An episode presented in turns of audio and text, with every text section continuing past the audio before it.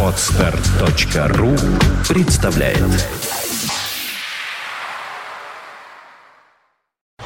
You are listening. You're listening to Internet Radio Fontanka FM. Fontanka FM. «В поисках справедливости». Программа на Фонтанка ФМ и традиционно в студии Дина Зимина, пресс-секретарь проекта «Обличи.ру». Это пространство для откровенной критики бесцеремонности, грубости, неучтивости и невежества на всех уровнях во всех городах нашей страны. Дина, день добрый. Здравствуйте. Ну, Жень? приступаем. Да, добрый день, уважаемые радиослушатели. Продолжаем наши поиски справедливости при поддержке социального проекта обличи.ру. Мы продолжаем отбирать самые вкусные опубликованные истории и рассказывать их вам.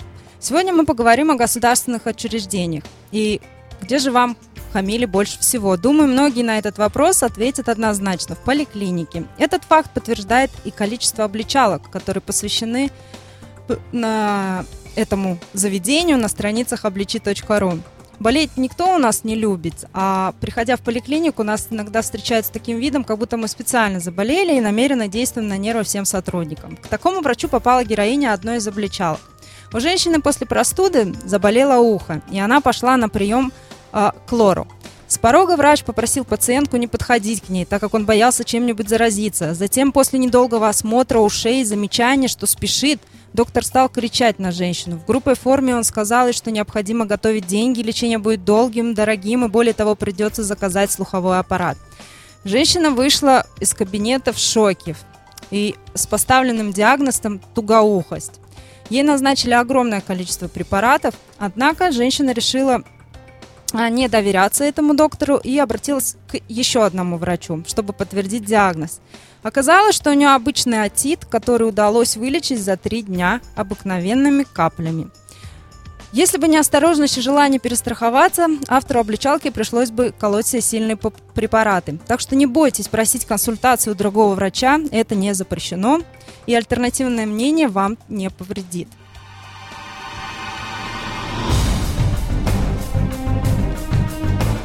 В поисках справедливости. И еще одна обличалка, следующая. Продолжаем. Многие связывают хамство и отвратительное обслуживание в некоторых клиниках с тем, что врачи мало зарабатывают, работают в рабских условиях и, естественно, в состоянии проявлять заботу о пациентах.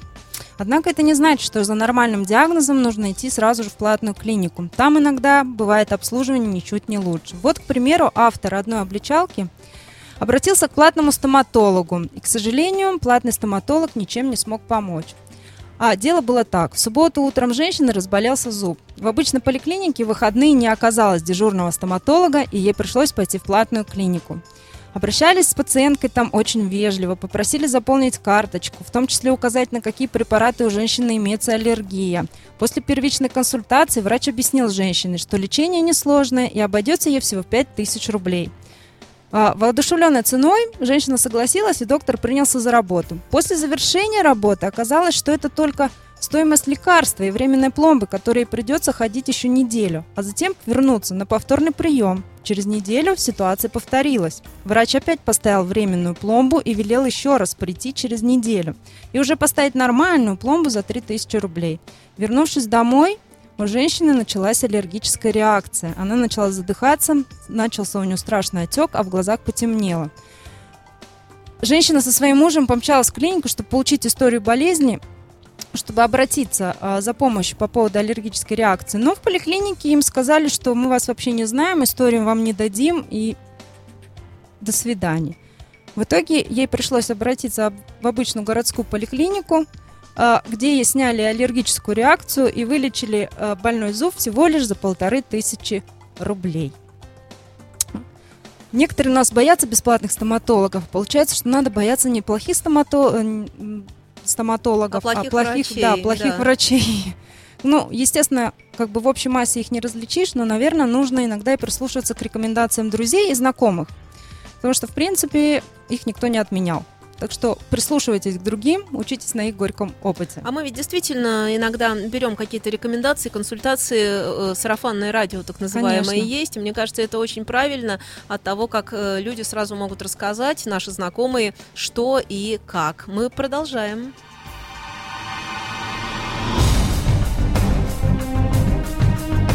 В поисках справедливости. Дина Зимина у нас в студии. Итак, а теперь о детских поликлиниках. К сожалению, у них тоже встречается халатное отношение врачей. Вот что нам написал родитель полуторагодовалого ребенка. Родители отправились на плановый осмотр к детскому невропатологу. После недолгого осмотра ребенку выписали препарат, который, по словам доктора, просто кислота, наподобие салициловой или янтарной, который способствует развитию речи. К счастью, после покупки препарата родители решили почитать показания к применению, и в инструкции там значились такие диагнозы, как энцефалопатия, церебральный паралич, неврозы, шизофрения, эпилепсия и ни одного слова о развитии речи. В итоге препарат родители отправили в унитаз и побоялись давать такое сильное средство своему маленькому ребенку. Ситуация, конечно, неоднозначная. С одной стороны, врачам вроде бы должно быть виднее, что и в каких дозах прописывать. С другой, перестраховаться, конечно, не помешает. Мы попросили взять комментарий, у пресс- а, а, дать комментарий по поводу э- этой ситуации пресс-секретаря Комитета по здравоохранению Санкт-Петербурга Евгения Семеновна. И, что- и вот что она нам сказала что в любом случае, если вам что-то не нравится, вы всегда можете сначала обратиться к администрации вашей поликлиники, то бишь а, к заведующей поликлиники, либо к главному врачу. Если же главный врач не решает проблемы, то всегда есть районные отделы здравоохранения, куда вы можете писать ваши заявления. Ну а если и там не помогут, то комитет здравоохранения вас приветствует.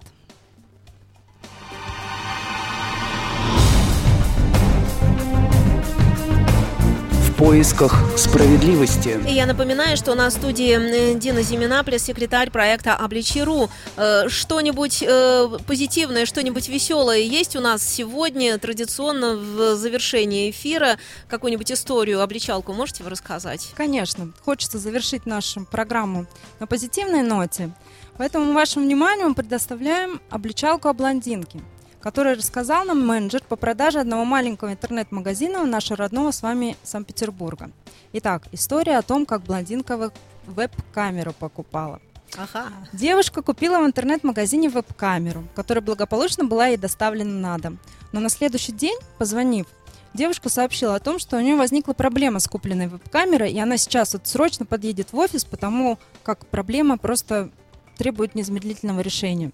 Менеджер согласился, стал ждать в раздумьях, что же могло за сутки случиться с веб-камерой. И вот явилась наша героиня в магазин. По словам автора, типичная блондинка. И прямо с порога говорит, вот я взяла свой ноутбук и вашу веб-камеру. Проблема в том, что мне нужны очень качественные фотографии. Веб-камера на ноутбуке не справляется, поэтому я и решилась на покупку вашей веб-камеры. Говоря это, она потихонечку начала доставать ноутбук, раскрыла его, включила, открыла папку с изображением, и тут менеджер увидел, простите, ту самую девушку в различных э, развратных позах без одежды. Вот эту самую девушку. Вот которую, эту да. самую девушку, да, которая открыла ноутбук. Автор обличалки, естественно, впал в ступор. Девушка немного занервничала. В это время зашел директор и начал спрашивать менеджера, почему он не отвечает на телефон. И увидев ноутбук, тоже впал в ступор. В общем, возникла довольно критическая пауза, которую, с- которую спасла сама же девушка своим рассказом о том, что она модель и таким образом зарабатывает себе на жизнь. Тут все успокоились. Ну, через некоторое время да, все все-таки вышли из ступора. Девушки с горем пополам подобрали нужную веб-камеру и договорились о доставке на следующий день. Девушка согласилась, пошла на улицу, а провожал ее наш автор. Но это еще не конец. Девушка садится за руль своей «Шкоды», прощается, сигналя нашему автору и, сдавая довольно сильно, въезжает в переднюю часть директорской машины. Под звуки сигнализации выбегает директор, бледнеет, начинает громко материться, вызывать ГАИ. В общем, история еще продолжалась два часа с разбирательствами, матами и так далее. Даже друзья девушки подъехали. Казалось бы, банальная покупка веб-камеры, а сколько теперь есть вспомнить. Так что бывает и такое. На сим я разрешите откланяться, закончить, завершить. Хочется вам пожелать не болеть, берегите себя, пожалуйста, и будьте внимательны.